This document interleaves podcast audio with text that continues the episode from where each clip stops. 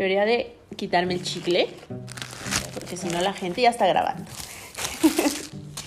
Bienvenidos a un episodio más de este podcast de mitos, leyendas urbanas y más de cosas de nutrición, salud, deporte y lo que se nos ocurra.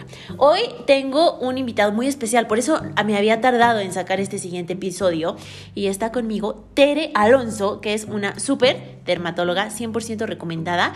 Este, no que yo tenga la piel muy bien, pero es a la única que le confío mi pielecita. ¿Cómo estás, Tere?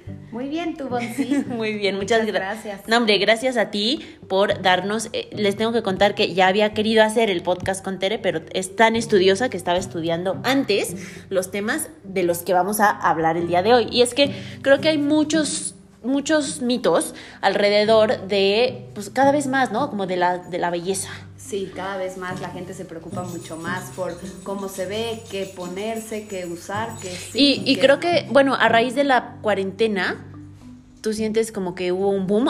alguien que trabajaba en algo de productos de la piel, como que sí me comentó que a raíz de la cuarentena a lo mejor la gente fue un poco más consciente o yo qué sé. Sí nos ha pasado un poco que en la consulta la gente ahora utiliza mucho FaceTime, utiliza Zoom, entonces cada, son mucho más conscientes de su apariencia física y entonces se preocupan mucho como, es que ya me veo en la cámara y me veo muy ojeroso, o ya me veo en la cámara y ahora sí me doy cuenta que ya casi no tengo pelo. Sí, justo, si no ni te ves y te da igual. Oye, hay, un, hay una pregunta muy muy sonada, este, que es el tema del colágeno y si ayuda para la piel, para los este, articulaciones, etcétera. ¿Qué, ¿Qué nos puedes decir tú? La respuesta es sí. Esa es literalmente la respuesta. Hay muchas marcas de colágeno, hay muchos componentes que están dentro del colágeno que nos venden. Hay muchas marcas, hay marca GNC, hay uno muy famoso de una señora que se llama Strauss. Eh, existen muchos colágenos. No todos tienen los mismos componentes y se han hecho muchos estudios. Realmente en la literatura médica sí existen muchos estudios de los beneficios del colágeno y si yo pudiera decir si funcionan o no funcionan, sí funcionan. Cuando una persona toma colágeno, la piel se ve más humectada, los pacientes refieren que se ve la piel más sana, más luminosa, a nivel molecular sí hay un aumento de la hidratación de la piel. Pero, y aquí viene el gran pero. Ajá, siempre un pero. Exacto. La verdad es que nosotros investigando como si sí se los dejaríamos a nuestros pacientes o no, eh, tienen un costo elevado. Realmente un tratamiento como para un mes alcanza, eh, digo, cuesta alrededor de 1.200, 1.500 pesos. Y se ha visto que los efectos del colágeno, estos que acabo de mencionar, en la piel. En la piel están mientras el paciente está tomando el colágeno. Es decir, en el momento en el que lo suspende, se ha visto y está muy estudiado que a los 30 días de suspender el tratamiento, esos efectos desaparecen por, por completo. Entonces, se puede recomendar, sí, pero tampoco se puede prometer a los pacientes como toma por tres meses y ya el resto de tu vida vas a tener una A lo mejor si en tres meses tienes un evento importante en donde quieres ver tu piel radiante, entonces lo tomas, si no, probablemente. Ok, va, buena, buena, buenísimo. Otra duda que yo ah, tenía... Y otra cosa importante, justo, es que no sabemos todavía con seguridad por qué tanto tiempo se pueden tomar. Al final es algo que tú estás dándole al cuerpo y no sabemos si se pueda tomar así de que por seis años. Eh, estudios a corto plazo, como tú decías, tres meses, seis meses, claro. no se ha visto que tenga ningún efecto adverso, pero más tiempo tampoco. ¿Qué digo? Yo creo que en esa parte también habría que ver cuál es el total de proteína que está consumiendo la persona. Acuérdense que el colágeno se contempla como una proteína y con su dosis de colágeno que tomen al día no deberían de exceder esta dosis de proteína que se ha visto que es eh, saludable. Si hay estudios, hay de hecho una metaanálisis con, me parece que son 2.7 gramos de proteína por kilogramo de peso al día y se hizo un seguimiento de los pacientes hasta 30 años después y se vieron seguras siempre y cuando eh, los pacientes sean personas sanas. Si ya nos metemos con un eh, paciente que tiene alguna... Exacto, que, cada vez hay más, ¿no? Entonces, pues habrá que tener cuidado en esa parte. Oye, otra pregunta muy común en, la, en consulta de nutrición y, general, y seguramente tú también en la parte eh, dermatológica, que con la celulitis. Ay, ese es un gran tema, es un tema que todos los días los pacientes nos lo preguntan. La celulitis la vemos mucho más en mujeres, aunque también la llegamos a ver en hombres, y esto es por la cantidad de tejido adiposo que tenemos las mujeres y sobre todo en ciertas zonas, como es cadera, como es glúteos, como es pierna. Eso es porque ahí se deposita mucho más tejido graso. La celulitis justamente es el engrosamiento de los septos, entonces estos septos se fibrosan más y por eso se ve como este aspecto de piel de naranja. Mucha gente también lo conoce como piel de naranja. Eh, entonces, pues realmente hay muchas pacientes que se preocupan porque si tienen que hacer más ejercicios, si tienen que cambiar la alimentación. En pacientes con sobrepeso, siempre les recomendamos bajar de peso, hacer más ejercicio, eh, disminuir ciertos alimentos, pero en pacientes que todo esto ya lo cumplen, también se ha visto que hay un componente genético. Claro, sí súper importante, ¿no? ya se nos está ahogando aquí, Tere. Entonces también es muy importante decirles eso.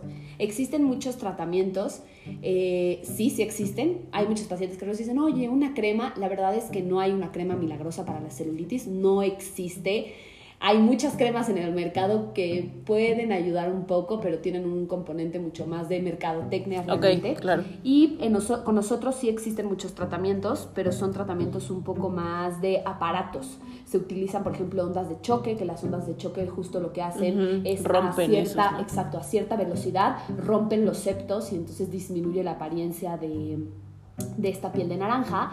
Y existen también ciertos bioestimuladores de colágena que se están utilizando que se diluyen a cierta dilución y se inyectan. Y al tú aumentar la producción de colágeno también se rompen los septos. Y entonces mejora muchísimo más la apariencia de la piel de naranja. Pero así como yo poder decirles no esta es la fórmula secreta y pongan esto y esto y úntenselo la verdad es sí. sí yo, yo sí tengo pacientes en consulta eh, que sí sí ven una disminución bastante fuerte, mejorando su composición corporal, ¿no? Pero bueno, eh, claro, eso no es todo. Y más o menos, ¿tienes el dato de cuánto costaría un tratamiento?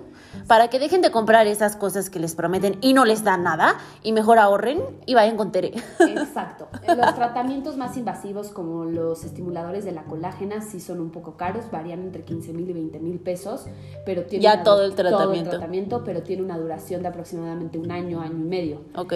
Los tratamientos más corporales como con aparatos varía, se pueden hacer paquetes, pero por sesión generalmente como 2.500 pesos y para tú ofrecerle al paciente que se vea una mejoría se necesitan como tres o cuatro sesiones. Ok, va, bueno, ya se la saben. Otra duda, más en la parte deportiva, este, ¿qué con eso de que si usas gorra se te cae el pelo, que si lo traes amarrado se te cae? ¿Eso qué? ¿Mito o realidad? Lo de la gorra es mito, lo del pelo amarrado podría llegar a ser realidad siempre y cuando veamos un tipo de alopecia. Alopecia se le llama a toda la pérdida de pelo. Hay muchos tipos de pérdida de pelo. Está la alopecia androgenética, que es la que vemos en los hombres que se están quedando calvitos. Y ahorita que mencionas de si se amarran el pelo, hay un tipo de alopecia que se llama alopecia traccional, que se ve mucho más por jalarla, que es por jalarse el pelo. Entonces, aquellas mujeres que literal se hacen colas de caballo súper fuertes, súper tensas, sí predisponen a jalar el pelo y entonces a que se vaya cayendo el pelo. ¿Y cómo vemos esta alopecia? Vemos eh, sobre todo pérdida de pelo a nivel como frontal, justamente de la parte delantera de la piel cabelluda. Eh, la gorra completamente mito. Ok, oye, y hablando de eso me acordé, ah, este, otra cosa que también dicen que, eh, bueno, la temperatura del agua al bañarse en la piel y en el pelo? ¿Afecta, de algo, afecta algo? Puede ser la temperatura que sea. Siempre vamos a recomendar bañarse con agua tibia, lo más fría que los pacientes lo, lo toleren, porque la piel, digo, el agua muy caliente irrita la piel y la seca más. Entonces es una piel que está más sensible a infecciones, más sensible a cualquier cosa, hasta que te dé comezón, te rasques más y entonces tú solito te tires. Ok, va. Oye, y dime, uno de los, o sea, así como los nutriólogos tenemos como los mitos más, más dichos por nuestros pacientes, ¿cuál sería, un, no sé, lo que más te preguntan o la más, la leyenda urbana más, más creída que no es cierto? En la parte de... Que lavarse el pelo todos los días hace que se caiga el pelo. Ok, lávenselo, yo no lo hago, pero...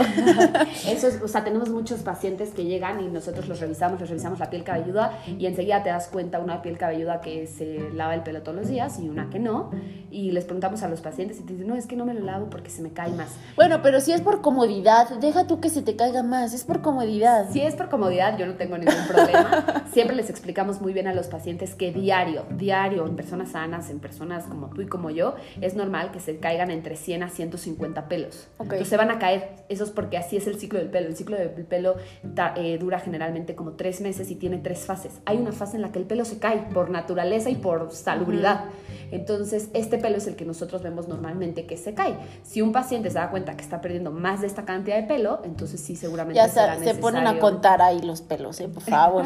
pues sí hay una, hay una metodología que... Ajá, ¿no? De ajá, vemos como que el bonchecito de pelo y calculamos más o menos cuántos pelos hay para ver si, si son 100, Ok. 120 más o menos. Oye, eh, ¿algún otro? Mm, Ese es el que más, así como nosotros vemos mucho pelo, yo creo que ese es el que más vemos. Ok, mito. está bien.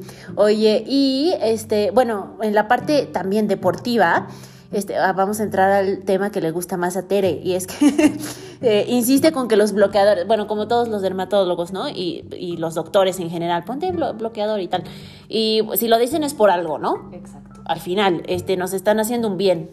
Eh, ¿Qué con los bloqueadores? Eh, para la gente que escucha el podcast, que yo me imagino que todos son muy deportistas o al menos hacen ejercicio, ¿qué les recomiendas este, para pues, proteger un poco más la piel? ¿Qué tipo de bloqueador nos recomiendas? Y pues no sé.